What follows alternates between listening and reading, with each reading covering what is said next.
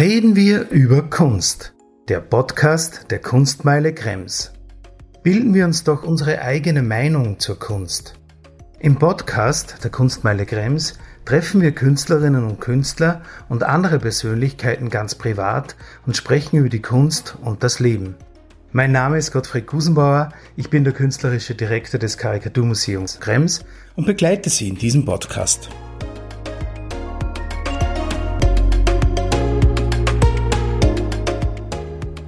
Ja, sehr geehrte Damen und Herren, wir sind heute im Karikaturmuseum Krems und ich treffe die Illustratorin Sabine Wilhelm aus Hamburg. Und sie hat gerade ein Artist in Residence Stipendium in unserem Austauschprogramm. Und ich freue mich und begrüße dich recht herzlich. Ich grüße zurück. Danke. Ja, vielleicht sollen wir wirklich gleich rein in das Thema. Und zwar, ich habe dich eigentlich das erste Mal, bin ich aufmerksam geworden auf deine Arbeit durch diese Graphic Novel Adaption von der Affenpfote von William Wymark Jacobs. Die Affenpfote und ich glaube, das war ein sehr interessantes Projekt, was ebenfalls die Hamburgerin Isabel Kreitz sozusagen kuratiert hat. Mhm. Ja. Da habe ich das erste Mal wirklich deine Arbeiten gesehen und hab, bin dann natürlich draufgekommen, dass da ein riesiger Kosmos darin, dahinter steckt. Wie war dieses Projekt? Kannst du das kurz erklären für uns? Das war absolut spannend für mich sowieso, weil es das erste Mal war, dass ich eine Geschichte rein in Bildern erzählt habe oder umgesetzt habe, weil die Originalgeschichte und der Originaltext natürlich übersetzt, musste in eine andere Sprache noch transportiert werden. Und normalerweise arbeite ich eher für Kinder oder auch für Zeitschriften. Und dieses Projekt war eine echte Herausforderung. Ich habe auch lange dran gesessen. Es war für mich ungeheuer ertragreich. Ich würde es sofort wieder machen. Und das einzig Traurige daran ist, dass diese Reihe nicht wirklich in der vordersten Front der Buchhändler steht. So. Okay, ja, es ist wirklich eine wunderbare mhm. Reihe. Es sind eigentlich so Horrorklassiker, die ja. neu adaptiert worden sind, also weg vom Text, sondern in Bildgeschichten auch wirklich äh, künstlerisch neu interpretiert. Das finde ich auch großartig. Und ja, wir haben es gezeigt letztes Mal beim, Festival, aber ich glaube auch, es bräuchte noch mehr Aufmerksamkeit. Aber wir sind genau beim Thema und eine Frage, die ich natürlich immer stelle, wolltest du immer Illustratorin werden? Früher, als ich studiert habe, hatte ich keine Vorstellung, was es genau bedeutet. Also ich war sehr naiv und wollte einfach was mit Zeichnen machen, so wie heute die Menschen was mit Medien machen wollen. Und bin auf die ähm, Hochschule für angewandte Wissenschaft, damals Werkkunstschule gegangen in Hamburg und bin langsam reingerutscht. Und sehr naiv, was ich von heute betrachtet gut finde, weil es nicht so viel Angst vor der Zukunft und Verdienstmöglichkeiten und sonstige Dinge Verträge, wie präsentiere ich mich und so gab, sondern die Naivität hat mir geholfen, einfach sehr, sehr, sehr viel zu zeichnen. Das ja, ist die Essenz. Ich glaube, das ist auch oft ganz gut, dass man sozusagen, kann man das so sagen, so ein bisschen so mehr dem Herz folgt, ja, als dass man eigentlich weiß, was man alles bekommt oder so, sondern wirklich die, vielleicht ja, die Liebe zu dem Beruf oder zu den Zeichnungen eher vielleicht. Ja, ja dem Herzen und der Dummheit vielleicht. ja. Dem Herzen und der Dummheit, ja, da ist schon sicher viel Gutes passiert. Ja, okay, also das heißt, du hast das Kind auch gerne gezeichnet? Ja, aber ich würde mal jetzt von heute her sagen, wie viele Kinder, mhm. speziell Mädchen, glaube ich, zeichnen lieber als Jungen meistens so. Ja, ich weiß es gar nicht. Ja. Also mhm. reine subjektive Beobachtung. Mhm. Aber es war auch ein bisschen wirklich so ein Ausweg, weil ich wackelte in der Schule. So war mathematischer Zweig und das lag mir dann letztlich doch nicht so. Und ich muss sagen, die Idee hatte meine Mutter, die auch schon früher auf der Werkkunstschule in Hamburg war. Okay. Das ist mhm. auch eine Schule für Mode und sie war im Modebereich. Mhm. Schneiderin und Direktrice okay. genannt. Ja. Aber trotzdem, also das heißt, du hattest sozusagen ein bisschen Rückhalt und wurde dir sozusagen der Weg, du wurdest zumindest unterstützt, was eigentlich ganz gut ist, ja. Wenn du jetzt zum Beispiel als Illustratorin, wenn wir bei dem Thema bleiben, Illustratorin ist sozusagen ein Beruf, der so zwischen angewandte Kunst und freie Kunst ist, oder? Siehst du für dich selber da auch eine Trennung oder wie siehst du den Beruf als Illustratorin? Also für mich persönlich ist genau das sehr hilfreich, was sich aber erst über die Jahre herausgestellt hat. Mhm. Ich wollte immer eher frei arbeiten, und dachte, naja, die Illustration ist auch ein Bereich, wo ich Geld verdienen kann und der vielleicht etwas leichter ist. Das dachte ich damals. Und da ich immer so auf die Kunst schielte, auf die freien Arbeiten, äh, ist es mir quasi passiert unter der Hand, dass ich immer mehr illustriert habe und wirklich langsam gemerkt habe, das ist mein Bereich. Etwas zu erzählen mhm. und einen Text oder eine Vorgabe oder ein Thema zu haben, das mir letztlich auch hilft, quasi bei der Stange zu bleiben. Mhm. So. Und ich bin jemand, der braucht das im gewissen Sinne. Und der Termin, der Abgabetermin, das Horrorbild am Ende sozusagen, ja. der hilft auch extrem. Dass man weiß, mhm. Äh, du musst in zwei Monaten oder wann auch immer fertig sein. Und nun entscheide dich. Ne? Ja, Wahnsinn. Ich glaube, ja, das ist trotzdem so. Es ist zwar fürchterlich, dieser Druck, aber der Druck, wenn er etwas, irgendetwas Gutes hat, dann ist es, dass du eben ja. zu schnelleren Entscheidungen kommst. Das finde ich sehr gut erklärt. Ja, aber ich sehe das eben auch so, dass bei der Illustration dann trotzdem mit den Vorgaben trotzdem musst du so ein total eigenes, äh, ja, eine eigene Sprache entwickeln, oder? Das ist, da braucht man aber auch Zeit und Jahre, das herauszuformen. Ich glaube, man darf sich das nicht vornehmen. Also das mhm. ist das, was äh, junge Illustratoren, glaube ich, oft wollen. Aber es lässt sich nicht zwingen, sondern es ist wie der Mensch selber oder die Handschrift oder andere Dinge, die sich formen, also auch dadurch, äh, wie jemand ist, äh, welche Vorlieben er hat und so. Und ich merke sehr stark, dass man nicht gegen diese inneren Linien gegen anzeichnen darf. Ich lehne inzwischen Sachen ab, bei denen ich merke, die passen nicht. Okay. Die äh, rufen in mir Widerstände vor oder da geht nichts auf innerlich im Sinne, oh ja, toll und ran und so. Mhm. Also eine gewisse Anfangsbegeisterung ist extrem gut. Mhm. So, oder so ein Leuchten, was so, ah, das könnte was Wunderbares werden. Und das ist auch die Hilfe, in die Arbeit hineinzukommen, die dann meist ganz anders wird, aber quasi man ist dann drin und schwimmt drin. So. Ja. Mhm. Und wenn man das nicht tut, ich behaupte mal sehr kühn, dann wird die Arbeit auch nicht ganz so stimmig. So, aber das ist aber mhm. eine auch Also, so und das ist, das ist so, wo du denkst, das merkt dann der Kunde oder, oder geht es da einfach um dich sozusagen? Du merkst es für dich selbst, dass das nicht mehr ganz stimmig ist. Also, ob es der Kunde oder Leser merkt, das ist ein großes Fragezeichen, weil wenn ich so sehe, was alles äh, gekauft wird und mit Begeisterung und wie ich es finde, dann denke ich mal nein, aber ich hoffe doch, dass einige Menschen es merken, egal ob sie sich darüber bewusst werden oder nicht. Okay, und dann gibt es natürlich im Bereich der Illustration verschiedene Aspekte, politische Illustration, Illustration für Sachbücher. Deine Spezialität, kann man das so sagen, sind einfach auch Kinderbücher. Da hattest du einen sehr großen Erfolg und du arbeitest auch immer wieder daran. Ja, also es liegt aber auch daran, an zwei Gründen. Einmal, weil ich es mag, mhm. aber es liegt auch daran, dass das ein großes Feld ist, wo man gut arbeiten kann. Und es ist auch relativ frei insofern, dass die Moden im Kinderbuch lange nebeneinander bestehen können. Okay. Während ich habe ja auch für Zeitschriften gearbeitet, da ist es viel strenger. Also sobald eine Mode, eine, eine ästhetische Mode wechselt, ist man raus. Das ist gnadenlos. Unglaublich. Und das ah, habe ja. ich einmal mhm. extrem erlebt. Also nicht nur ging es mir so, sondern auch vielen Kollegen. Plötzlich waren keine Zeichnungen mehr gefragt, dann war mir Foto gefragt und danach kam eine völlig andere Art von Zeichnung, also eine junge Generation, was an sich auch logisch ist, so muss es sein, Erneuerung, aber auf so eine abrupte Art, dass man wirklich äh, schlucken muss. Und im Kinderbuch ist es sehr viel weicher, die Übergänge. Und wir sind ja auch bereit, Kinderbücher aus den 50er Jahren zu lieben oder so. Und Kinder sowieso, Kinder selber machen diesen Unterschied nicht so die Erwachsenen. Mhm, das ist interessant. Und hast du das Gefühl, dass du, wenn du für Kinder arbeitest, mehr Verantwortung hast zur Illustration?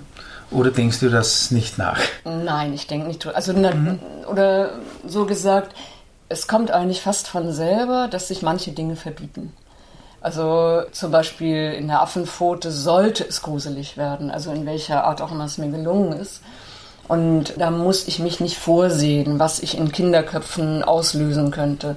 Während bei Kinderillustrationen ist es fast automatisch, dass so eine Klappe vor bestimmten Bereichen zugeht. Also mhm. bestimmt, also Pornografie geht gar ja, nicht natürlich. und ach, Brutalität mhm. und so.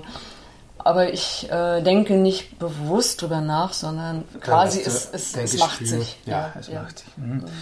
Und du hattest dann, also habe ich auch erst später dann erfahren oder nachgelesen natürlich, sehr großen Illustrationserfolg hattest du mit den Covers für Harry Potter. Das kann ja oft auch sein, dass man dann vielleicht wirklich auf das sozusagen ein bisschen dann äh, personifiziert wird oder, oder, oder sagt, wie, wie ist das? Siehst du das als Fluch oder Segen? Oder wie hast du das gesehen? Es ist sicher eine schöne Aufgabe. Ich glaube, oft dann kann man es vielleicht gar nicht mehr so gut hören. Absolut.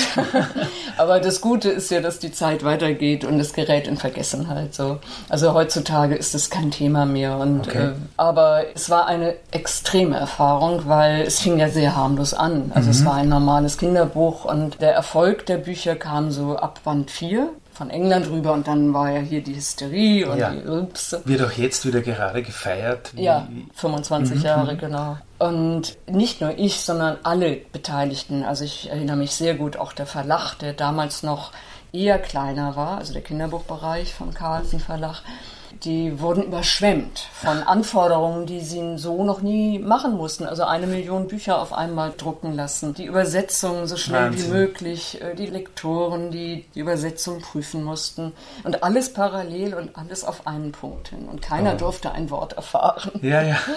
also es war eine für alle, glaube ich, sehr extreme Erfahrung. Und in meinem Fall war es wirklich gewöhnungsbedürftig, wenn ich weiß, ich mache ein Bild und einen Monat später wird es in jeder Buchhandlung an vorderster Stelle präsentiert und in Zeitungen oder so.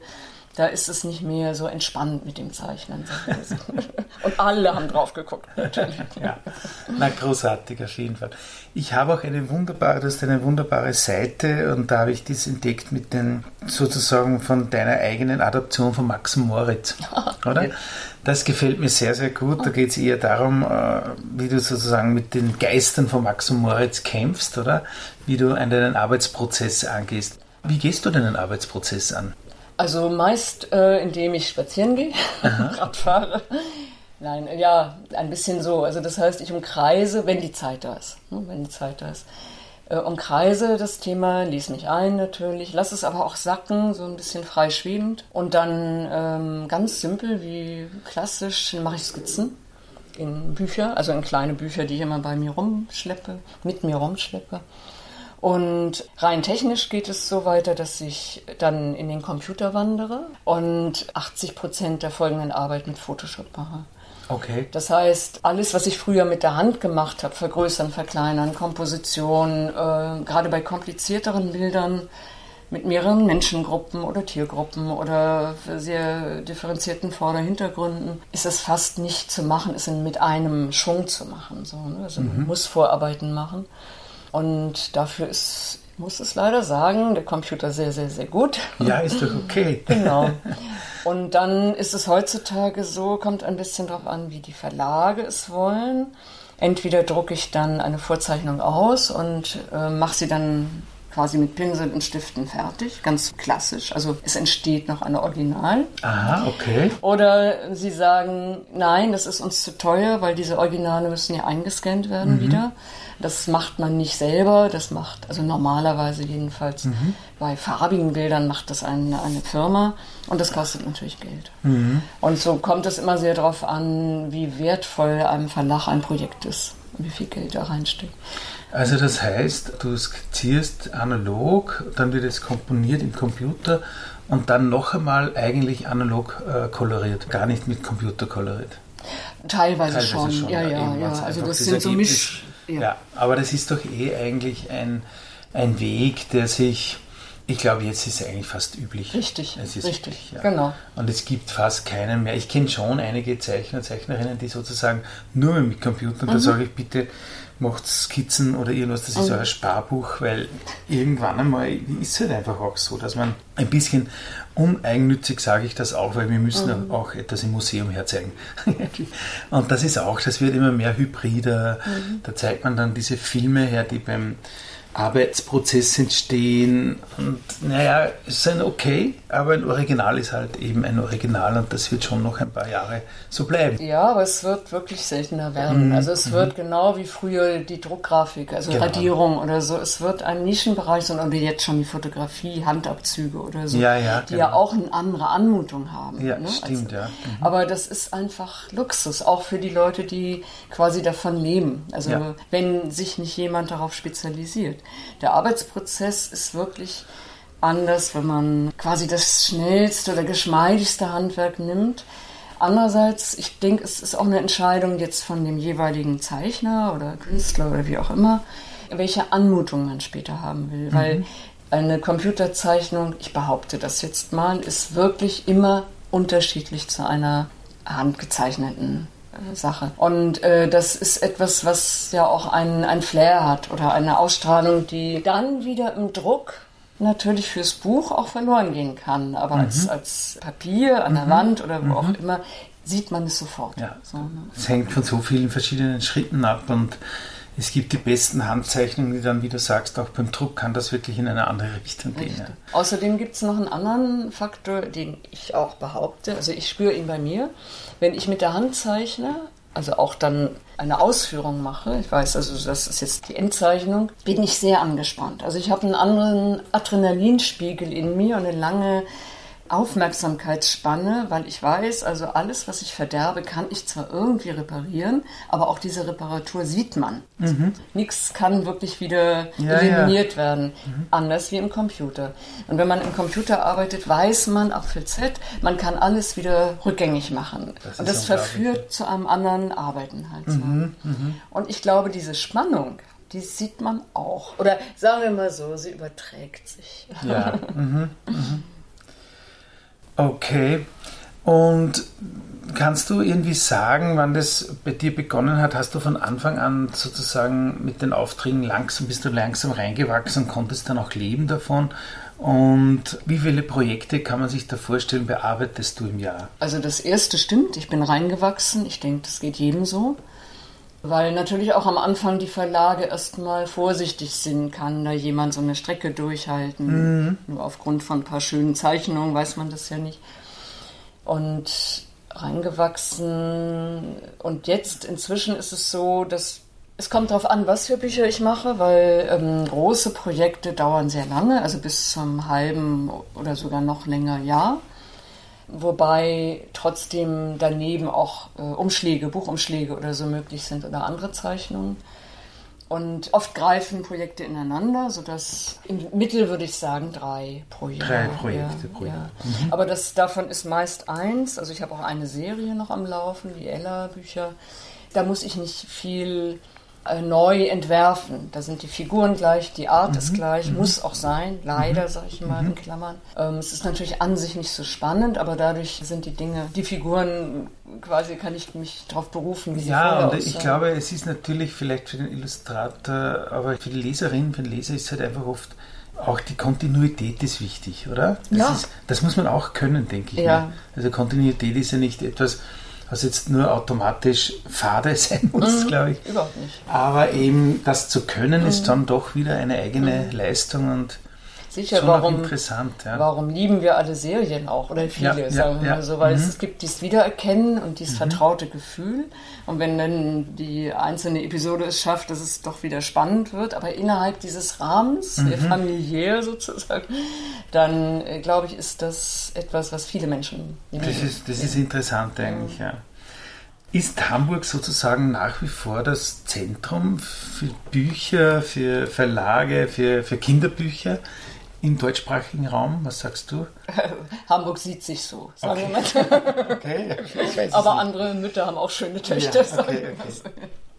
Also es ist schwer zu beurteilen. Und warum sollte man eine ja, Statistik ja. machen? Mhm. Aber viele Verlage, also einige Verlage sind ja auch in andere Städte gegangen, ja. Berlin oder mhm. wie auch mhm. immer. Und ich glaube, da zählt keiner richtig nach. Nein. Es sitzen halt große Verlage, auch im Kinderbuch. Es ist halt eine gewachsene, traditionelle genau. Geschichte. Und, also Hamburg hat ja eine, auch eine sehr große Ausbildungsstätte mit der HAW. Aber das ist, sind Richtungen ja immer. Das ja. heißt, andere Schulen in, in Deutschland oder wahrscheinlich auch genauso in Österreich haben halt andere Professoren und andere Richtungen. Das ist ja also ich so. habe ja ein bisschen so die Anke Feuchtenberger mhm, mitverfolgt genau. und auch ihre Schülerinnen und Schüler und da haben wir sehr viel zusammengearbeitet. Mhm. Auch es ist schon eine ja, es ist natürlich so wie überall vom, von der Professorin abhängig, wie, was da passiert und was weitergeht. Aber es ist schon sehr, sehr interessant, was da läuft. Ja. Und Anke ist ja eine sehr ausdrucksstarke Zeichnerin und äh, natürlich, das ist bei Studenten oft so, das verführt erstmal dazu, auch in die Richtung zu gehen. Also erstens ja. sucht man sich ja mhm. den Professor aus oder die Professorin und dann aber übernimmt man erstmal auch einiges. So kommt man ja auch rein in was. Mhm. Also, ja. Was sagst du? Also, mir, du hast kurz vorher angeschnitten, ein Thema, was ich auch äh, bemerkt habe. Es hat so eine Zeit gegeben, da war die Illustration sehr stark. Dann kamen eine Zeit lang Fotos, also in den, in den verschiedensten Medien, und dann kam es wieder zurück ein bisschen. Ich habe schon das Gefühl, dass eigentlich äh, schon seit vielen Jahren die persönliche Handschrift extrem hip ist, oder? Ich weiß es nicht, ja, aber oder man sieht es überall in jedem Medium oder ich glaube, seitdem es MTV gibt und mit handgezeichnet genau, ja. hat das eigentlich begonnen, aber es hat nie so richtig aufgehört. Es ja. ist nach wie vor. Äh, wie siehst du diesen Trend? Es kommt darauf an, wie das Fertige ist dann. Also man kann da sehr viel schummeln, weil die Skizze wirkt immer. Mhm. Zum Beispiel ist ja auch sehr in, so Zeichnungen in der Stadt zu machen und also diese ganze sind ja richtige Bewegungen. Und das ist sicher zum einen sowieso sehr gut, weil die Leute zeichnen wieder. Ja. Also zeichnen mhm. ist das A und O, finde ich. Aber ähm, es ist auch so, dass ich schon sehr schnell meine zu sehen, wann ein Haus wackelt und wann nicht und ob das so schick aussieht oder ob da wirklich mhm. was mhm. gefunden ist oder gesehen ist und wie viel Raumgefühl da ist, bei diesem Beispiel zum Beispiel. Und ich denke, das ist aber immer so, also bei jeder Mode oder Methode ist das so, dass man sich dranhängen kann und so tun, als ob. Und wer dann sehr gut Bescheid weiß, erkennt sozusagen ja. die, oder kann die Spreu Und meistens Halsen. überlebt das eh nicht lange, was richtig, sagen, etwas richtig. vorgibt ja, und ja. das andere über, überdauert genau, sich dann, kommt zurück. Aber es ist, es ist ja eigentlich total interessant, dass wirklich die Zeichner, Zeichnerinnen dass das wirklich on vogue ist, dass da so viel gibt, aber ich glaube trotzdem, dass die Bedingungen wiederum selbst für Künstlerinnen nicht unbedingt besser geworden sind. Nein. also es gibt sehr viele Möglichkeiten, was zu veröffentlichen, bis hin natürlich zum Selbstverlag, aber ähm, auch sonst. Nur die Honorare sind eher klein. Also sie werden eher kleiner, wenn ich es vergleiche mit mhm. meinen Anfängen ja. oder so. Mhm. Und die Auflagen jetzt im Buchbereich werden die Auflagen auch kleiner. Verlage sind viel vorsichtiger und im Moment weiß überhaupt keiner, wohin es geht. Papier wird teurer, Druck wird teurer, ja, Auslieferungen werden mhm. teurer, die Leute halten sich natürlich auch ein bisschen mit Angst, wie wird das hier alles wirtschaftlich ja, zurück. Ja. Kinderbücher mhm. müssen teuer sein, gerade wenn sie, also Bilderbücher dürfen aber nicht teuer sein. Mhm. Das heißt, die Spanne ist sehr eng, die Verdienstspanne. Also das ist, äh, ja, also am besten nicht drüber nachdenken. Ja, und hast du schon einmal für ein E-Book gearbeitet? Ne, eher umgekehrt. Also mhm. es gibt einige Sachen, die dann als E-Book auch veröffentlicht mhm. wurden, ja. Aber ich sehe es ja an den jährlichen Zahlen, das ist doch im Kinderbereich eher noch klein. Also im mhm. mhm. Kinderbereich. Ja. Im Jugendbereich mag das dann schon anders sein. okay. Ja.